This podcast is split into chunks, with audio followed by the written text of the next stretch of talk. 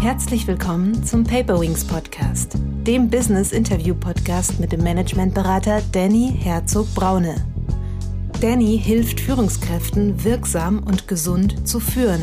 Als Führungskräftetrainer, Visualisierungsexperte und Resilienzberater.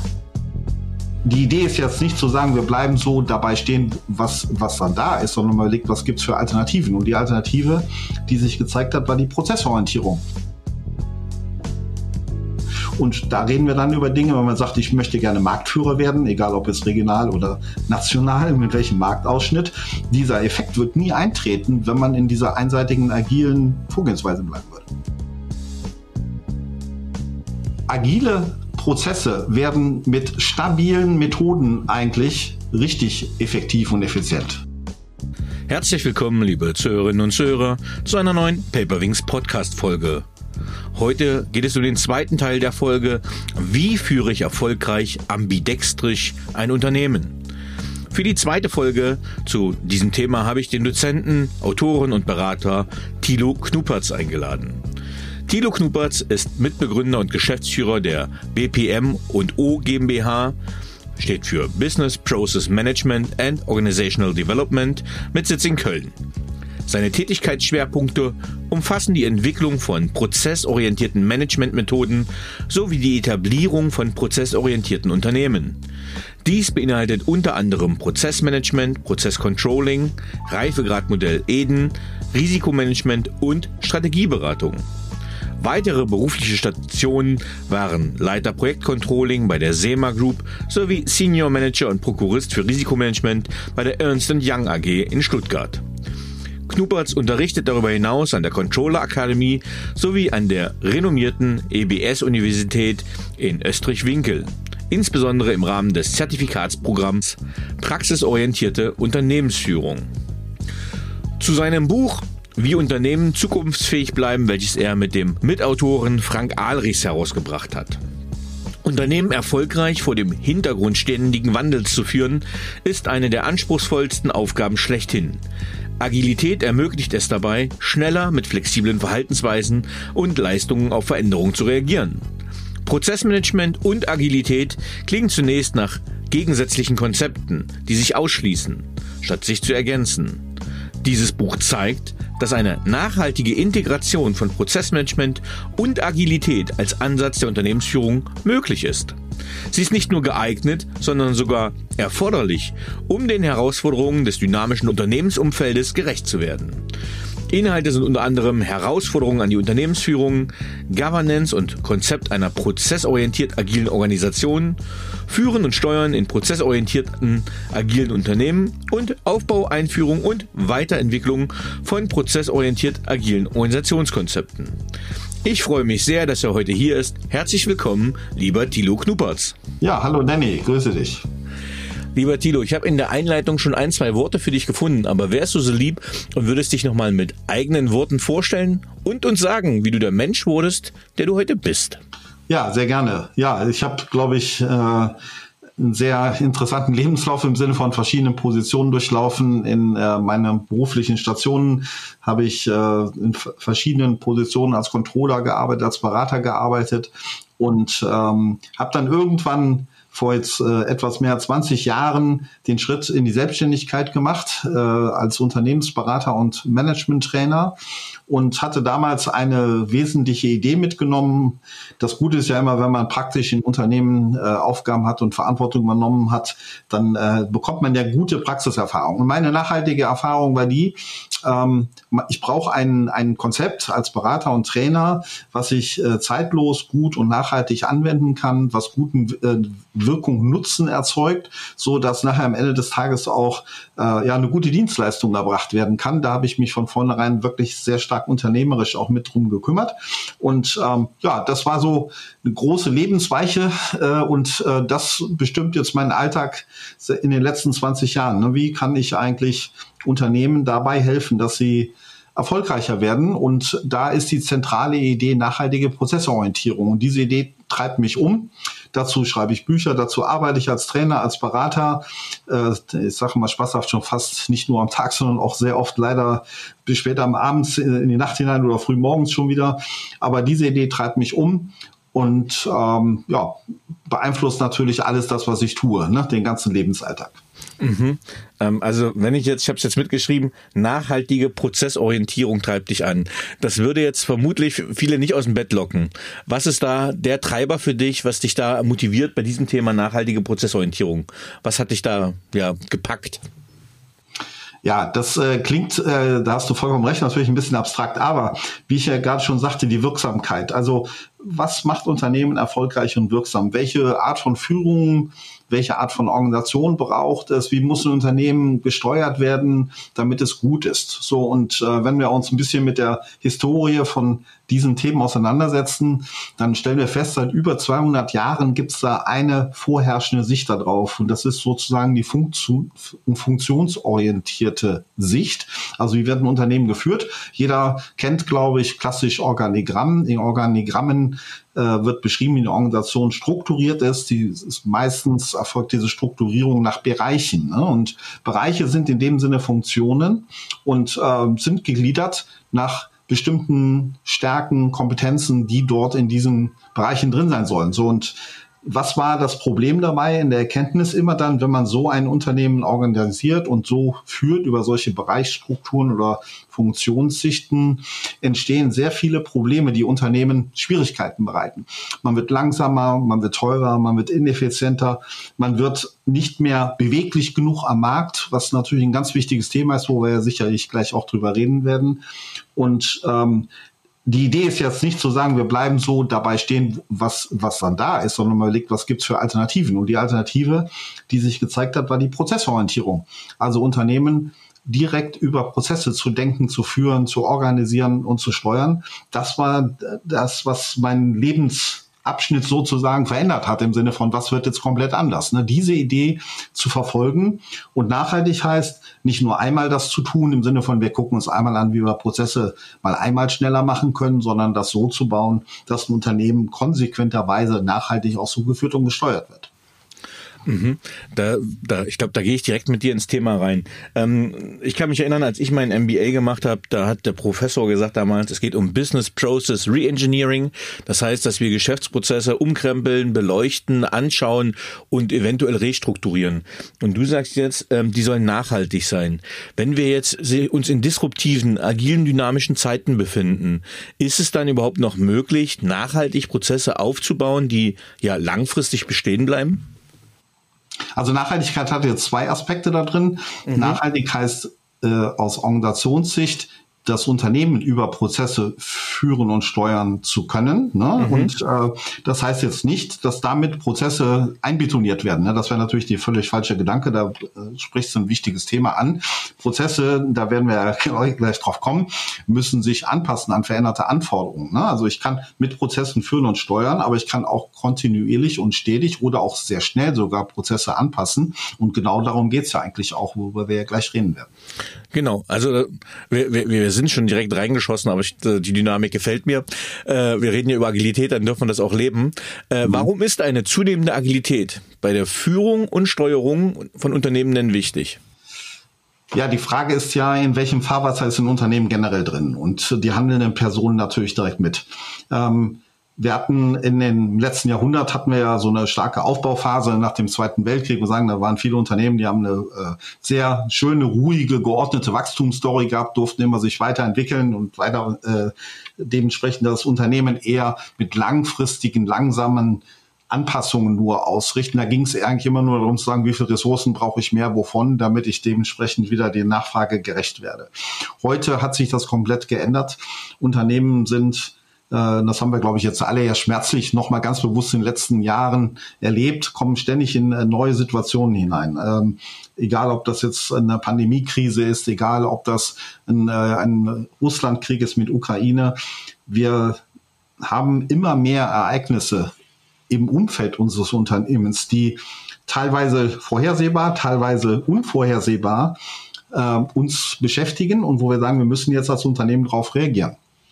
Darauf reagieren heißt Dinge äh, überprüfen, wo stehen wir da wirklich, müssen wir Dinge anpassen, wenn ja, welche. Das heißt, wir müssen veränderte Anforderungen oder auch Dinge, wo man sagt, zum Beispiel eine Lieferkette bricht zusammen.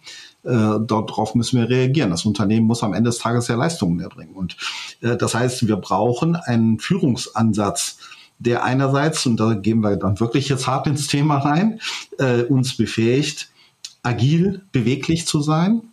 So würde ich das Wort auch verstehen wollen. Agil im Sinne von beweglich. Auf veränderte Anforderungen zeitgerecht, anforderungsgerecht zu reagieren und gleichzeitig aber auch in der Lage ist, eine gute wirtschaftliche, effiziente Leistung zu erbringen. Am Ende des Tages hilft es ja nichts, wenn das ganze Unternehmen ständig nur ein Baustellenzeichen hat.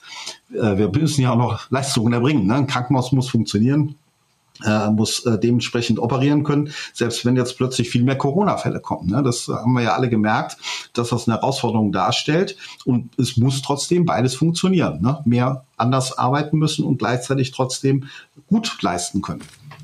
Mhm. Du hast jetzt gleich ein praktisches Beispiel gebracht, was ich gern aufnehmen möchte. Mhm. Ähm, und zwar ging es um Lieferkettenabhängigkeiten. Mhm. Ähm, jetzt gab es ja den Trend, ich keine Ahnung, in den 90ern vielleicht gestartet, des äh, maximalen Outsourcings. Das heißt, äh, ich nutze diese ganzen komparativen Kostenvorteile, wenn ich mh, ja aus dem Ausland die Sachen hole. Jetzt bei Corona haben wir gemerkt, dass wir an der Werkbank der Welt mit China, wenn die erstmal stillsteht, sich überhaupt nichts mehr dreht. Äh, ich habe gehört von MAN, wenn die dann LKW äh, aus dem Lager fahren fahren mussten. Dann haben die einen Chip ausgebaut von einem LKW vom Parkplatz, haben den da eingebaut, um den äh, LKW dann rauszufahren, um den Chip dann wieder auszubauen. Ähm, das heißt, wir sind total abhängig von solchen Lieferketten. Und wir sehen jetzt, wenn wir die Chipindustrie als ein Beispiel nehmen, ähm, das ist mal nicht eben gemacht. Das heißt, inwiefern kann ich denn agil bei solchen komplexen Themen wie Lieferkettenabhängigkeiten agieren und ja Prozesse aufstellen, die nachhaltig funktionieren? Ja, das ist natürlich eine sehr gute Herausforderung, die du ansprichst. Also ähm, man hat, ich bin jetzt selber nicht der Einkaufsfachmann, aber äh, wenn man sagt, okay, was macht, was macht man denn typischerweise? Ne? Man hat, äh, man sagt, ich habe einen wesentlichen Lieferanten, A-Lieferanten, ich habe vielleicht noch B- und C-Lieferanten. Viele Unternehmen haben sich hier teilweise in Abhängigkeiten reinbegeben, dass wir eigentlich nur noch einen leistungsfähigen A-Lieferanten haben und keinerlei Alternativen mehr hatten. Ähm, da geht es noch nicht mal darum, um die Entfernung mit Asien oder nicht Asien, sondern das ist eine generelle Situation. Ähm, wenn dann dieser Baustein wegbricht, äh, in diesem Fall, dann habe ich natürlich direkt ein fundamentales Problem und muss dann anfangen, natürlich äh, im Sinne von schnellem Reagieren Notfalllösungen zu machen, wie du es gerade besprochen hast, ne? auf, auf Parkplätzen, auf, äh, auf Häfen, äh, Parkanlagen, wo auch immer dann plötzlich noch Teile nachbauen in ein Fahrzeug, wo, äh, was schon vorproduziert ist ne? und das dann dementsprechend dann final an den Kunden ausliefern können. Das sind ja alles Symptome, wo man sagt, okay, die gesamte Prozesskette ist in sich ja eigentlich nicht richtig stabil. Sobald jetzt was Unvorhergesehenes passiert, stehen wir dann da und die und unsere eigentliche Leistungskette, das da, da reden wir ja dann über Prozesse, ähm, ist hochgradig riskant aufgestellt. Hier haben wir natürlich jetzt auch noch eine Kombination, äh, das haben wir in, in unserem Buch ja auch mit beschrieben, wo natürlich auch noch ein Risikomanagement als Baustein notwendig ist, dass man sagt, welche Risiken will ich denn überhaupt eingehen, ne, mit welchem Prozess und zwar so, dass die aus unserer Sicht des Unternehmens auch noch die Lieferfähigkeit äh, in einer vernünftigen Art und Weise sicherstellen, selbst wenn unvorhergesehene Ereignisse oder Risiken eintreten sollten und wir die Chance haben, dementsprechend dann mit vorgedachten Maßnahmen, Notfallmanagement, äh, Schubladenmaßnahmen, ne, das ist ja auch Thema des Risikomanagements und der Risikosteuerung, dann zum Beispiel in der Lage sind, eine größere Sicht mit einem B-Lieferanten oder mit wem auch immer dann wieder zu stabilisieren. Super. Ich glaube, ich gehe noch mal mit dir einen Schritt zurück. Wir sind ganz schnell reingesprungen, aber um die Zuhörenden noch mal abzuholen. Mhm. Ähm, was versteht ihr als Autoren? Du hast es schon ein bisschen angesprochen, aber unter Agilität und was unter Prozessmanagement. Ich glaube, ich hatte auch die Diskussion äh, mit deinem Mitautoren Frank, dass Prozessmanagement gleichzeitig auch ein bisschen Lean Management ist und um diese, ich sage mal, diese unterschiedlichen Disziplinen zu vereinen. Und das ist ja, ich habe auch das zu Frank schon gesagt, ich finde es ja ganz großartig euer Buch, weil es zur rechten Zeit kommt. Ich habe auch dieses Thema der Ambidextrie, das heißt, dieses einerseits musst du hochgradig effizient sein, dann wieder agil und irgendwo gibt's ja Zielkonflikte. Wie vereint man die? Und vielleicht kannst du uns da nochmal so euer Credo zeigen und wie man diese beiden Managementansätze auch zusammen denken kann. Hm. Also Agilität hatte ich ja eben so ein bisschen schon beschrieben. Da geht es um das Thema Beweglichkeit. Ne? Also es passieren Dinge in meinem Umfeld oder könnten passieren. Ähm, und die fordern entweder ein proaktives oder, wenn es manchmal dann nicht geklappt hat, auch ein reaktives Reagieren, Handeln auf veränderte Handlungssituationen oder Anforderungen, die sich mit solchen Situationen ergeben. Ne? Beispiel, Kunde möchte jetzt ähm, die Lieferung anders bekommen. Oder äh, gibt natürlich auch Compliance-Anforderungen, die sich ändern können, ne? wenn man sagt, okay, ich habe solche neues Lieferkettengesetz in Mittelamerika, wo man sagt, das beeinflusst unsere Lieferkette. Ähm, das sind sozusagen Dinge, die äh, mit dieser veränderten Marktsituationen, mit diesem dynamischen Unternehmensumfeld umhergehen, wo man sagt, Agilität ist in dem Sinne die Reaktionsfähigkeit sicherstellen auf veränderte Marktbedingungen und immer im Regelfall unter, mit, in Verbindung mit einer unsicheren Handlungssituation. Mit Agilität ist dann auch gemeint, wenn ich in einer solchen Situation bin, dass ich oft nicht die finale Lösung kenne. Also was muss ich jetzt tun? Eine Situation tritt ein. Was muss ich jetzt ganz konkret tun? Die Lösung ist schon fertig im Kopf. Ich muss ihn einfach nur noch jetzt in Gang setzen. Das ist im Regelfall seltener der Fall. Es ist eher so, dass man sagt, man ist in einem komplizierten oder auch manchmal einer komplexen Handlungssituation, wo dann ein entsprechendes Vorgehensmuster notwendig wird, äh, das dann eher äh, schrittweise auf Basis von Annahmen herausfindet, ist das das, was wir dann tun, richtig? Passt das so? Können wir die Antworten damit erfüllen? Ja oder nein? Und im Regelfall auch mit einem iterativen Ansatz dann halt Schritt für Schritt äh, immer besser gemacht wird, so lange bis die Anforderungen, die da sind, um die Situation zu handhaben, auch richtig bedient werden. Prozessmanagement ist ähm, typischerweise ein Ansatz, der natürlich aus zwei Wörtern besteht, Prozess und Management. Prozess versteht man typischerweise ja als, als strukturierte Folge von, von Aufgaben oder Aktivitäten, die zu tun sind. Ein Prozess hat immer einen festgelegten Startpunkt, einen Input und einen festgelegten Output, was hinten dran rauskommt. Und Prozess hat auch am Output immer eine Anforderung, die erfüllt wird mit dem Output. Und hier insbesondere natürlich als Kernverständnis die Kundensicht oder auch andere Stakeholder-Anforderungen, die erfüllt werden, wie zum Beispiel gesetzliche Anforderungen. Management heißt jetzt klassischerweise ja alles, was mit Führung und Steuerung zu tun hat, Ziele festlegen, äh, Ressourcen planen, äh, Unternehmen organisieren, äh, den Zielzustand praktisch messen, Korrekturmaßnahmen machen, falls er nicht erreicht wird, so um wieder Ziele zu erreichen. Das ist klassisch Führungsverständnis von Management. Und beides zusammengedacht würde jetzt aus Sicht von Prozessen im Sinne von Management heißen, wir haben zum Beispiel Prozessziele, mit denen verbindlich gesteuert wird. Wir haben ausgewählte Prozesskennzahlen, die es dafür braucht. Wir haben auch herausgefunden, wie viele Ressourcen es braucht, damit ein Prozess so durchläuft, dass die Anforderungen erfüllt werden oder Ziele erreicht werden. Das wäre die Kombination daraus. Also Prozessmanagement wäre dann in dem Sinne ein, ein Führungsansatz, mit dem das Unternehmen nachhaltig über Prozesse geführt und gesteuert wird. In dem Zusammenhang möchte ich auch nochmal gerne darauf hinweisen, das Wort Prozessmanagement wird oft immer fälschlich nur als so eine Sammlung von Methoden verstanden. Wir haben, das habe ich in einem anderen Buch äh, mit einem anderen Co-Autor noch beschrieben, den Begriff prozessorientierte Unternehmensführung verwendet. Mhm. Und das bringt es eigentlich noch viel mehr auf den Punkt, als das, was manche Menschen unter Prozessmanagement verstehen, die dann aus meiner Sicht manchmal ein bisschen zu kurz springen. Ne? Also ich verstehe darunter, oder Frank und ich verstehen darunter wirklich diesen eben schon beschriebenen nachhaltigen Ansatz, ein Unternehmen mit Prozessen zu führen und zu steuern über Ziele, mit Kennzahlen, mit Ressourcenzusichten und nicht über die funktionsorientierte Sicht. Können wir das ähm, ein bisschen plastisch machen? Also ähm, ich hatte mal so eine undankbare Aufgabe, wo ich so äh, Prozesse visualisieren durfte in so einem Flussdiagramm etc. Ähm, und ich habe gedacht, ach, das ist da jetzt stumpfe Wissensdokumentation und da hält sich keiner dran. Und für mich klingt es jetzt so und deswegen frage ich nach. Ähm, erstellt man dann für ein Unternehmen eine große Prozesslandkarte und egal welcher Mitarbeiter zu welchem Bereich bekommt dann so eine, so eine Karte oder wie kann ich mir so prozessorientiertes Management in der Praxis vorstellen? Genau so ist das. Und äh, direkt nochmal auf deinen Eingangssatz, äh, also das, das nur Dokumentieren von Prozessen äh, egal, egal ob grafisch oder in welcher Form auch immer, natürlich meistens mit, äh, mit entsprechenden Notationen und Symbolen, mhm.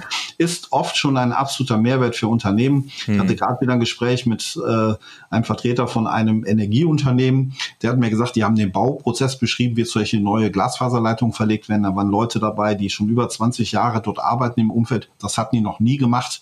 Nachdem sie den Prozess beschrieben haben, sind die positiv wirklich äh, äh, dazu äh, sich geäußert und haben gesagt, das haben wir ja so noch nie gesehen. Das macht ja, jetzt wissen wir endlich, warum wir immer so arbeiten oder warum wir welche Probleme haben, nur weil der Prozess endlich mal beschrieben wurde. Ne? Also auch das kann schon bei vielen Mitarbeitern, die selbst sehr lange in Unternehmen sind, schon ein Vorteil sein, mal wirklich aufzuschreiben, wie arbeiten wir eigentlich im Unternehmen und das auch transparent aufzuzeigen. Ähm, da der zweite Teil der Frage äh, vom Kern, wie du es gesagt hast, ist natürlich absolut richtig. Wenn ich ein Unternehmen mit Prozessen führen und steuern möchte, muss ich natürlich eine Gesamtsicht haben. Ich muss die Prozesse im Unternehmen kennen. Ich muss sie strukturiert haben und ich baue sie auch im Sinne einer Landkarte natürlich in einer sinnvollen Struktur zusammen. Es geht ja nicht darum, das im Sinne einer Bibliothek zu machen. Das ist ja Teil des Problems von funktionsorientierten Unternehmen. Da haben wir auch alle Aufgaben beschrieben, nur die sind im Sinne einer Bibliothek halt da. Da weiß ich, okay, ich habe Vertriebsaufgaben, ich habe äh, Aufgaben, was muss ein Ingenieur denn generell tun? Das Problem dabei ist, die Struktur der Arbeit ist nicht klar. Das wird ja genau mit der Prozesssicht geheilt. Da wird ja die Struktur der Aufgaben in den Mittelpunkt gestellt, völlig unabhängig davon, welche Rolle oder welche Kompetenz gerade benötigt wird. Und ähm, deswegen braucht es natürlich eine Prozesslandkarte. Und äh, das ist natürlich auch die Frage, wie bauen wir die auf? Äh, das ist auch ein Teil, was wir in dem Buch ja thematisiert haben. Sie sollte kundenzentriert aufgebaut werden und da gibt es dieses schöne Fachschlagwort äh, Ende zu Ende. Ne? Also Ende zu Ende meint jetzt hier, ein Prozess sollte immer von einer bestehenden Kundenanforderung ausgehen und mit einer erfüllten Kundenanforderung enden. Und im Regelfall hat ein Unternehmen, wenn es dann seine Prozesslandkarte beschreibt, auf der obersten Ebene so zwischen vier und acht Prozesse mit diesem Ende-zu-Ende-Prinzip wo dann im Sinne der gesamten Wertschöpfung zum Beispiel beschrieben wird, wo fangen wir an, wertschöpfend zu arbeiten und wo hört das auf. Ähm, ja, also ich finde das einen ganz, ganz wichtigen Impuls. Ich habe das jetzt so negativ bewusst polarisierend dargestellt mit, äh, ich finde das langweilig, aber man kann halt wirklich alle Mitarbeitenden mal abholen, wenn man so eine Prozesslandkarte ja in einem großen Raum mal wirklich visualisiert und dann sagt, ist es denn wirklich notwendig, dass hier eine Freigabe erfüllt, ähm, gemacht wird? Ist es notwendig, dass XY und dann sieht man, ich sage mal, historisch gewachsene, histor historische ähm, ähm, nicht Unsicherheiten, sondern Unstimmigkeiten oder Unsinnigkeiten, genau, Unsinnigkeiten. Das heißt, historisch ist irgendwann mal ein Prozess entstanden, da gab es dann einen anderen Geschäftsführer. Diesen Prozess gibt es noch und der wird einfach stumpf übernommen, ähm, obwohl sich die Realitäten verändert haben. Und wenn man das einfach mal visualisiert und diesen Fluss, ja wirklich diesen Entscheidungsfluss, Produktionsprozess darstellt, werden halt Unsinnigkeiten erst sichtbar und auch für alle verständlich. Hm. Vielleicht kann auch noch mal zwei praktische Punkte dazu sagen. Also stell dir vor, du bekommst einen neuen Mitarbeiter in dein Team hinein und musst hm. dem jetzt erklären, was, was diese neue Mitarbeiter im Unternehmen zu tun hat. Ähm, die Frage ist, wie schnell kann ein solcher Mitarbeiter wissen, was er alles tun muss und welches ist der schnellste Weg dahin.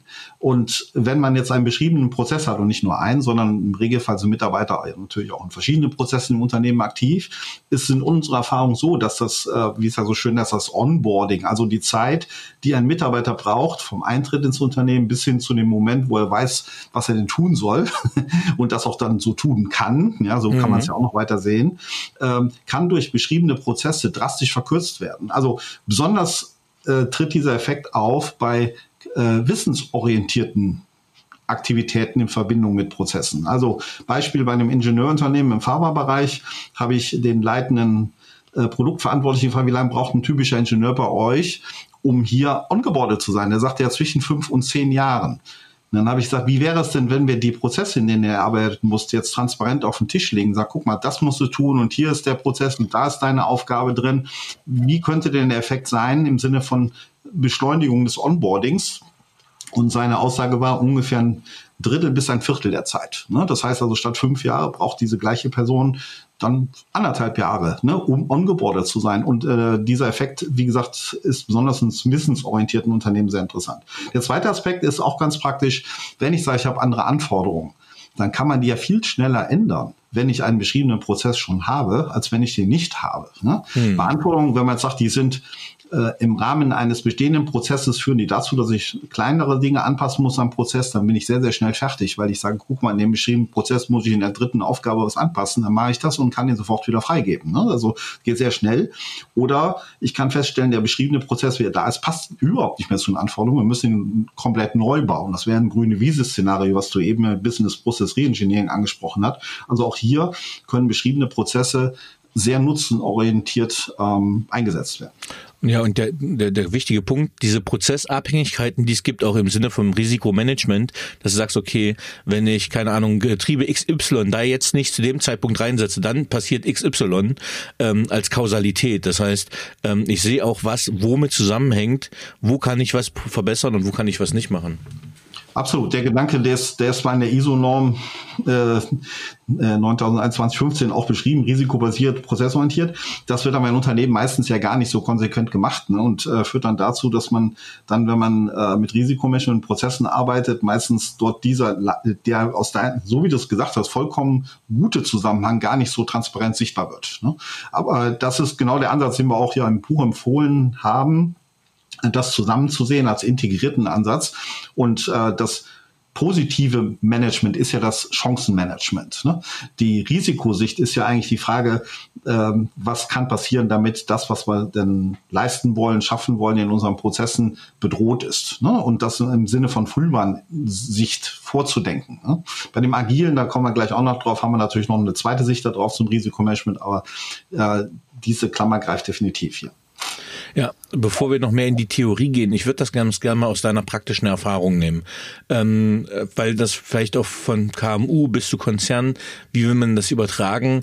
Ähm, ich glaube bei äh, bei Pro, ich sage mal bei sehr gewissenhaften Leuten, die freuen sich über das Wort Prozess, bei sehr dynamischen Leuten, die freuen sich über Agilität und gleichzeitig, äh, wenn du die Wörter kreuzt, wird ein sehr gewissenhafter, strukturierter Mensch beim Wort agil gehen die Alarmglocken an und bei einem sehr dynamischen, bei dem Wort Prozess die Alarmglocken. Ähm, wenn man jetzt und wir wissen ja, ähm, du brauchst immer ja die die Überzeugung, die Mitarbeitenden, damit so ein Projekt gelingt. Wenn ihr jetzt in ein Unternehmen zum Beispiel geht mit eurem Ansatz, wie wäre so eine Initialzündung, um die Menschen abzuholen, um so ein Projekt zum Erfolg zu bringen? Und welche Methoden würde man denen auch an die Hand geben? Also um nochmal auf den Gegensatz einzugehen, den du äh, gesagt hast, das ist aus unserer Sicht ein sowohl als auch Ansatz. Also es gibt ganz, ganz selten, ganz extreme Situationen, wo ein Unternehmen vielleicht mal komplett in einer stabilen Situation ist oder komplett in einer agilen, sehr unsicheren Handlungssituation ist.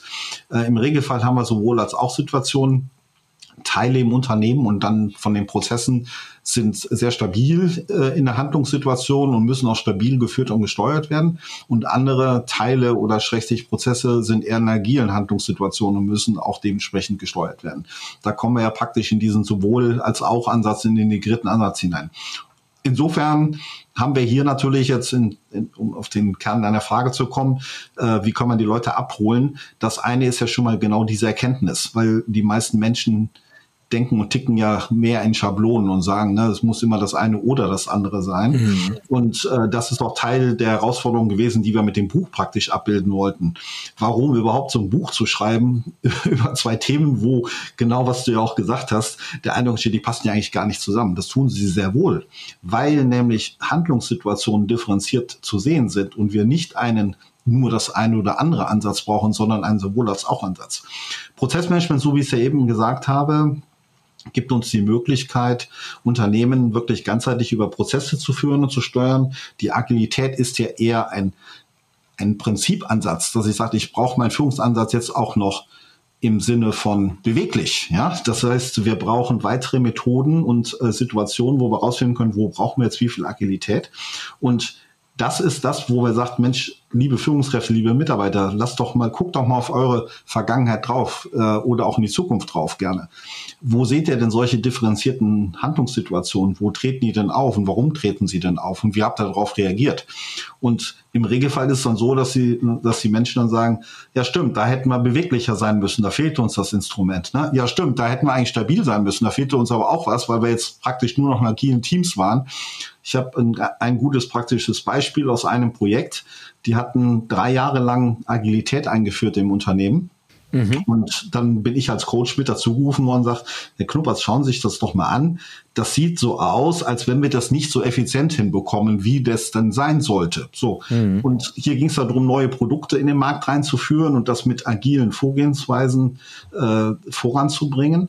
Und das war wirklich so, das ist eine Innovationsmaschine geworden. Das Unternehmen war sehr gut darin, plötzlich viele neue Produkte zu entwickeln Das Problem ist aber jetzt, wenn ich ein Produkt entwickelt habe, und das Produkt ist jetzt nicht nur ein Stück Software, sondern da ist auch noch Hardware dabei und es sind Systemsichten und Lösungssichten damit verknüpft. Das heißt, ich habe eine integrierte Produktsicht äh, inklusive Software, dass dann natürlich Skalierungsanforderungen entstehen bei dem Betrieb mhm. der gesamten Kette äh, des Produktes. Ne? Wie wird's verkauft? Wie wird's vom Kunden genutzt? Wie wird's bereitgestellt? Wie wird Serviceleistungen erbracht?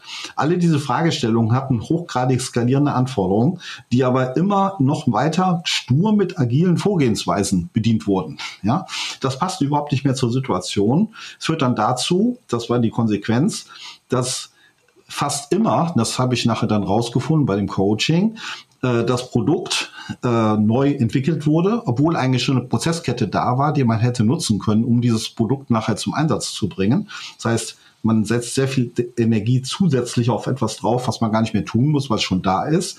Und man kriegt aber die Kette hinten dran gar nicht so stabil gesteuert und skalierend gesteuert, weil diese Erkenntnis gar nicht mehr da war aus der agilen Sicht heraus.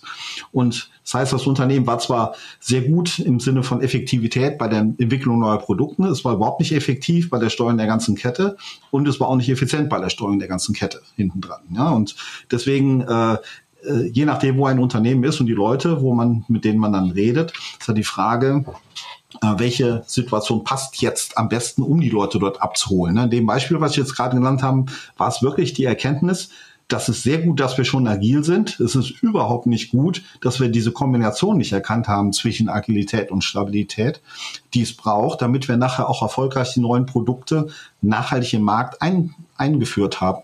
Und da reden wir dann über Dinge, wenn man sagt, ich möchte gerne Marktführer werden, egal ob jetzt regional oder national, mit welchem Marktausschnitt.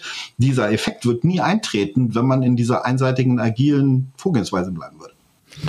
Ja, ich lasse das gerade äh, auf mich wirken. Ich habe gerade ein ähnliches Unternehmen, was wir genau in dieser Thematik ähm, äh, ähm, ähm, betreuen. Und ich habe mir gerade überlegt, ähm, äh, sowas muss ja auch irgendwo in, in, in eine Verantwortung gegeben werden. Und das finde ich halt in der Komplexität gar nicht leicht. Man könnte sagen, das ist ja Chefaufgabe, ja, aber es ist ja irgendwie alles Chefaufgabe. Wo hm. würde man das organisatorisch, personell in Verantwortlichkeiten aufgliedern? Ja, also organisatorisches, äh, bei äh, prozessmontierten Organisationen gehen wir davon aus, dass die Verantwortung auch für Prozesse festgelegt wird. Das heißt, wenn wir jetzt zum Beispiel einen Produktentwicklungsprozess haben, ne, ich brauche ein neues Produkt, ob ich, egal ob ich jetzt agil oder stabil entwickle oder als gemischten Ansatz, äh, bis hin zu, das Produkt ist marktseitig verkaufbar, verfügbar, dann äh, ist ja die Frage, gibt es dafür eine, eine Prozessverantwortung als Rolle, so dass dieser Prozess auch geführt werden kann. Ähm, bei dem Verkaufsprozess die Frage, gibt es dafür einen Prozessverantwortlichen? Ja, und hier im Sinne von, was wir eben diskutiert haben, Nachhaltigkeit, heißt das bei uns, Prozessverantwortliche führen verantwortlich. Heißt, die haben die Ergebnisverantwortung.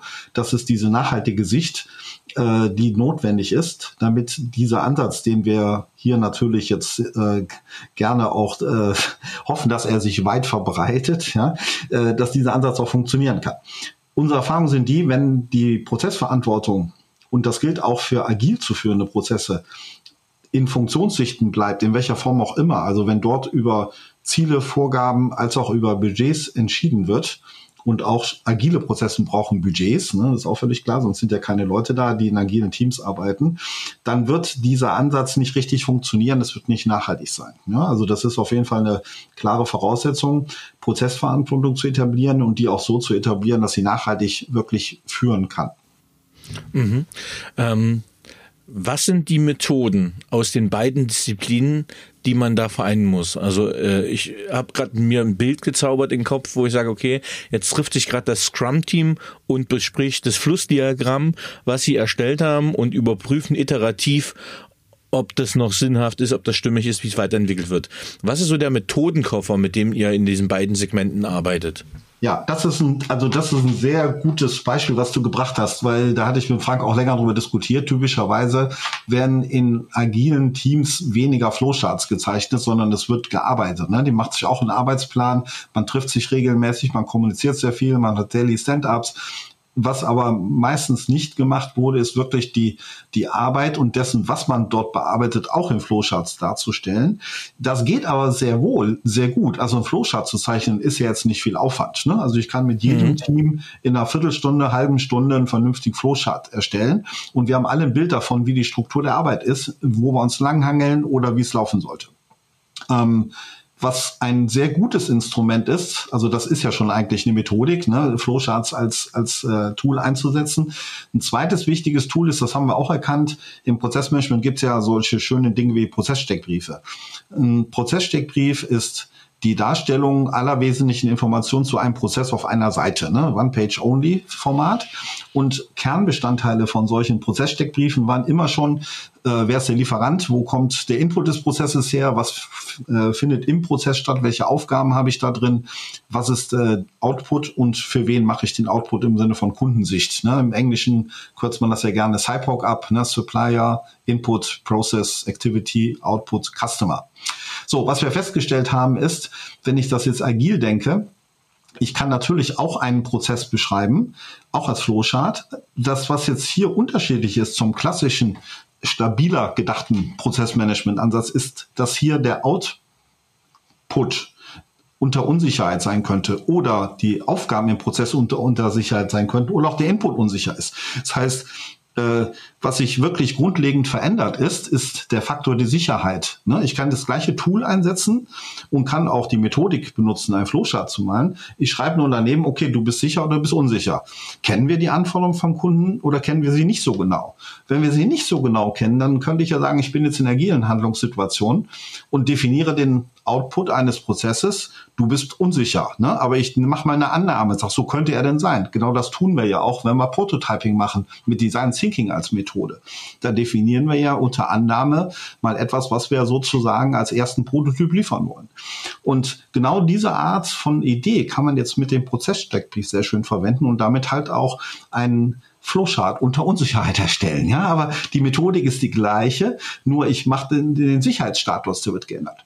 Was wir noch als zusätzliche Sicht mit reingenommen haben, das ist, denke ich mal, auch ein äh, nutzenorientierter Beitrag, die Outcome-Sicht. Äh, die ist typischerweise in den Prozesssteckbriefen nicht mit drin gewesen. Das heißt, hinter dem Output gedacht ist ja auch noch die Frage, was ist der Nutzen des Kunden, wenn er den Output bekommen hat. Das ist das, was ja typischerweise unter einem Outcome zu bezeichnen ist. Und den auch noch mit in die Methodik aufzunehmen. Das heißt, dann haben wir nachher äh, neben dem O haben wir noch einen zweiten äh, O-Buchstaben dabei. Dann hätten wir dann äh, CPOC, wenn man das jetzt langsam sprechen würde, ne? Supplier Input Process Output, Outcome und Customer. Und äh, so kriegt man eigentlich eine gute integrierte Verknüpfung von Methoden aus beiden Sichten rein, Prozessmanagement und Agilität und kann die für sich jetzt ganz praktisch nutzenorientiert anwenden und einsetzen. Ja, finde ich super. Wir sind hier schon wieder in einem sehr Deep Talk äh, im, im Beraterslang. Für die Zuhörenden vielleicht nochmal einfach, äh, weil du auch das Wort Design Thinking genommen hast. Ich habe einfach mal eine super Erfahrung gemacht. Wie visualisiert man so einen Prozess in einem Workshop, wo ich gesagt habe, okay, äh, zeigt mal, mal auf Post-its, wie macht ihr ein Sandwich? Äh, also angefangen von, ich hole die Materialien raus, wie das Weißbrot, ähm, ich stecke einen Toaster ein, ich muss Toast reinstecken, alles zu, zu, zu, ja, zur Seite stellen, um es dann zu belegen. Und die einzelnen Teams haben das quasi erstellt und dann konnte man die Post-its in so einer Kette äh, an, ans Whiteboard kleben und dann hat man gesagt, okay, ähm, am Ende hast du den Output, das Outcome ist halt ein belegtes Sandwich jetzt zum Beispiel für den Kunden, aber was ist in dem Prozess quasi alles eingesteuert worden mit Salatschneiden etc. und man konnte, das ist jetzt ein sehr einfaches Beispiel, aber das macht glaube ich ganz anschaulich, wie man quasi agil, dynamisch mit einem Design Thinking Ansatz ähm, dann so einen Prozess einfach auch darstellen kann. Das sind aber typische Methoden, die setzen wir auch so ein. Also so, sowohl in physischen Workshops, in, falls mhm. man den auch Präsenz macht, aber auch online. Also wir haben mhm. entsprechende Online-Formate genauso vorgedacht, dass wir mit den mit unseren Kunden in solchen Situationen auch in Workshops oder Gesprächsformaten arbeiten. Finde ich sehr gut, hat sich sehr, sehr gut bewährt. Und ähm, das sind dann halt virtuelle Poster als Beispiel, ne? die man dann genauso baut und auch gerne mit Bildern versehen, wie du es ja beschrieben hast. Genau.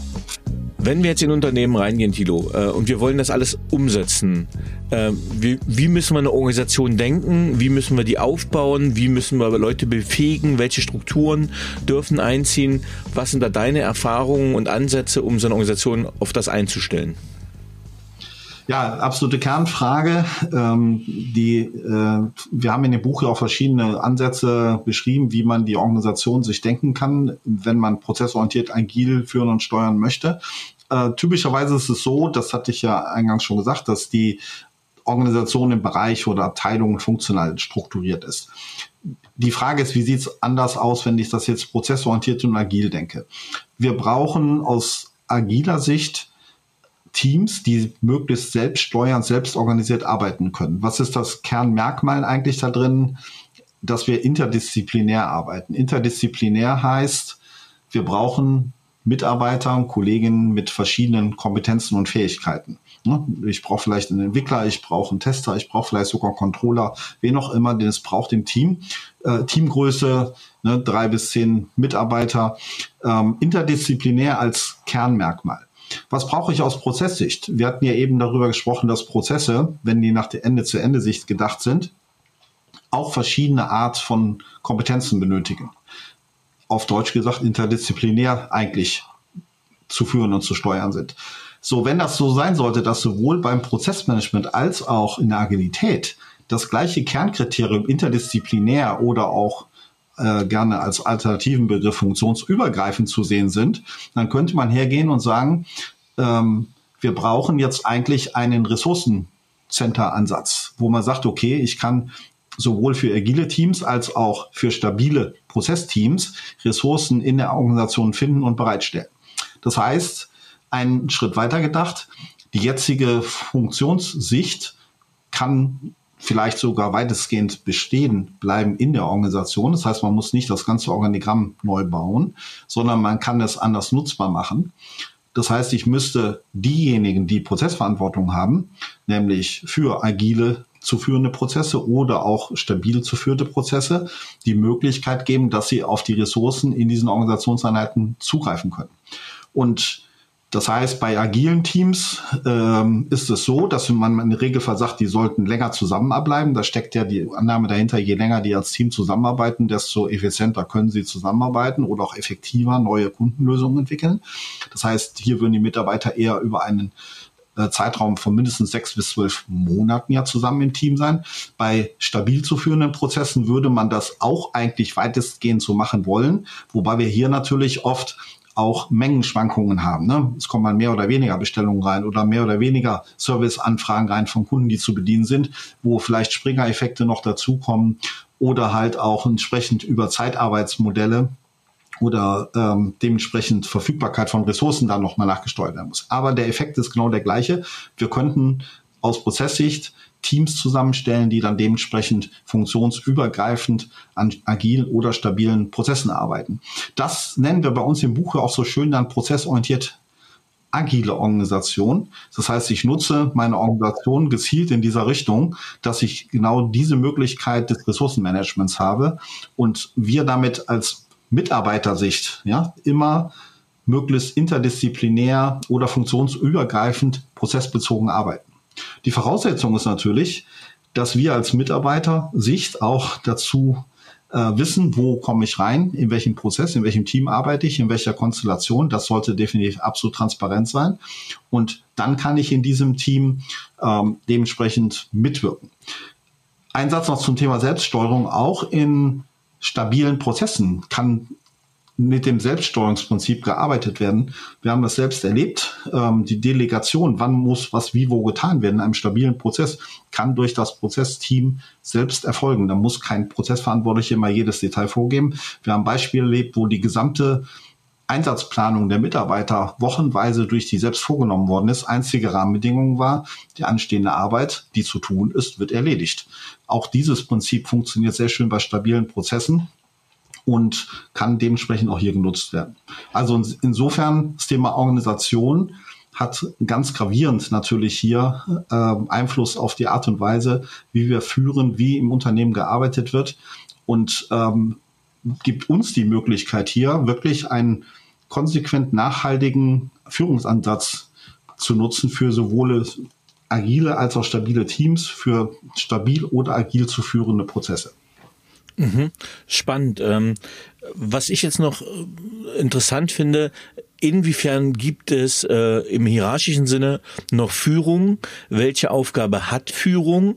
Ähm, gibt es da noch eine Reporting-Line? Gibt es da eine Ressourcenzuweisung? Also welche Funktion hat dann noch Führung? Mhm. Ja, das ist eine sehr gute Frage. Führung äh, wird es immer brauchen. Also ich glaube, wir haben, sollten keine Illusion haben, dass Unternehmen führungslos funktionieren können. Das wird nie funktionieren. Ähm, Führung hat natürlich im Kern erstmal die Aufgabe, den Rahmen zu setzen. Also in welchem Marktumfeld sind wir tätig? Ähm, welche Ziele wollen wir dort erreichen? Welche Schwerpunkte wollen wir setzen? Das sind natürlich alles Vorgabefragen im Sinne von Handlungsrahmen, die ich minimal aus Führungssicht stellen muss. Ähm, die Frage ist auch, wie entsteht zum Beispiel so eine Ende-zu-Ende-Prozesslandkarte, die ich hier eben beschrieben habe? Entsteht die aus dem Nichts heraus oder braucht es dafür Führung? Meine Meinung wäre, ja, da braucht es definitiv Führung. Die wenigsten Führungskräfte, die ich getroffen habe, sind in der Lage, mal schnell ganz nebenbei ihre Ende-zu-Ende-Prozesslandkarte von ihrem Unternehmen aufzuzeichnen. Das wäre ja eigentlich eine Voraussetzung. Ja? Wenn aber mhm. Führungskräfte das schon nicht können, dann brauchen wir auch nicht oder nicht so gut können, was man aber lernen kann, ne? sie haben es, viele haben es nur nicht gelernt oder nicht oft getan, dann wäre es ja eine völlige Illusion zu sagen, das machen die Mitarbeiter selbst steuern dezentral und sie wissen, wie nennt man das so schön, automatisiert, was da alles zusammenpassen könnte. Das sind die völlige Illusion. Das heißt, es wird immer Mindestmaß an Koordination brauchen von Ende-zu-Ende-Prozessen. Ähm, wenn ich sage, ich habe ein neues Produkt, was ich in den Markt einführen möchte, dann braucht es dafür auch Führung zu sagen, wann wird das wirklich fertig? Wann muss der Vertriebsprozess jetzt loslaufen, um das Produkt zu vermarkten und zu verkaufen? Wann müssen wir denn, wenn wir ein produzierendes Unternehmen sind, die Fabrik an den Start bringen, dass wir sagen, Serienvorlauf, dass das Produkt auch dort produziert werden kann? Das sind alles Koordinationssituationen, wo selbststeuernder Ansatz nicht wirklich richtig tragen wird. Wo man sagt, da muss geführt werden, in welcher Form auch immer, ob mehr mit äh, Handlungsrahmen setzend oder sogar kleinteilig führend. Das ist natürlich situativ auch sehr oft unterschiedlich, aber es braucht ein Mindestmaß an Führung. Wo es vor allen Dingen drauf ankommt im Sinne von Führung, ist das Setzen von Zielen aus meiner Sicht, sowohl auf der strategischen als auch auf der operativen Ebene. Ähm, das heißt jetzt nicht, dass Mitarbeiter nicht dazu beitragen können, Zielvorschläge zu machen. Am letzten Ende des Tages muss aber irgend jemand auch entscheiden und auch dafür verantwortlich gemacht werden, welches Ziel ist gesetzt worden und wer wird verantwortlich gemacht, wenn ein Ziel zum Beispiel nicht erreicht wird. Ne?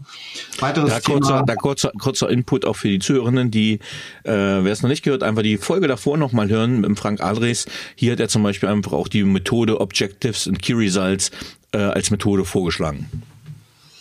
Ja, das ist definitiv äh, eine Methode. Wir hatten ja eben schon andere Methoden, Beispiele, die waren eher beschreibend von Prozessen, aber es gibt natürlich auch Methoden, mit denen man Prozesse führen und steuern kann. Ähm, Objective Key Results ist eine klassische Methode aus dem agilen Umfeld, die aber sehr gut halt auch geeignet ist, Prozessziele festzulegen. Also was wollen wir zum Beispiel in den nächsten drei Jahren mit einem Prozess erreichen als Objective und mhm. dann Key Results, was wollen wir davon operativ in den nächsten drei Monaten schaffen als Zwischenziel. Mhm. Lässt sich sehr gut mit unserem Ansatz kombinieren, haben wir auch im Buch beschrieben und äh, kann auch für stabile Prozessziele genutzt werden, nicht nur für agil. Super. Ja, das Thema Ressourcenplanung, Koordination, Steuerung, auch da ist Selbststeuerung natürlich teilweise möglich, ich habe das ja eben schon beschrieben, aber die übergreifende Koordination von Ressourcen unternehmensweit. Woher soll ein Mitarbeiter wissen, dass noch zwei von seiner Sorte jetzt in einem ganz anderen Prozess benötigt werden? Ne? Das weiß ich gar nicht. Ne? Ich kann nicht bei einem, also einem 50-Mann-Unternehmen kann ich noch ungefähr wissen, was welcher Kollege wo tut. Unser Unternehmen ist jetzt knapp 30 Mitarbeiter groß.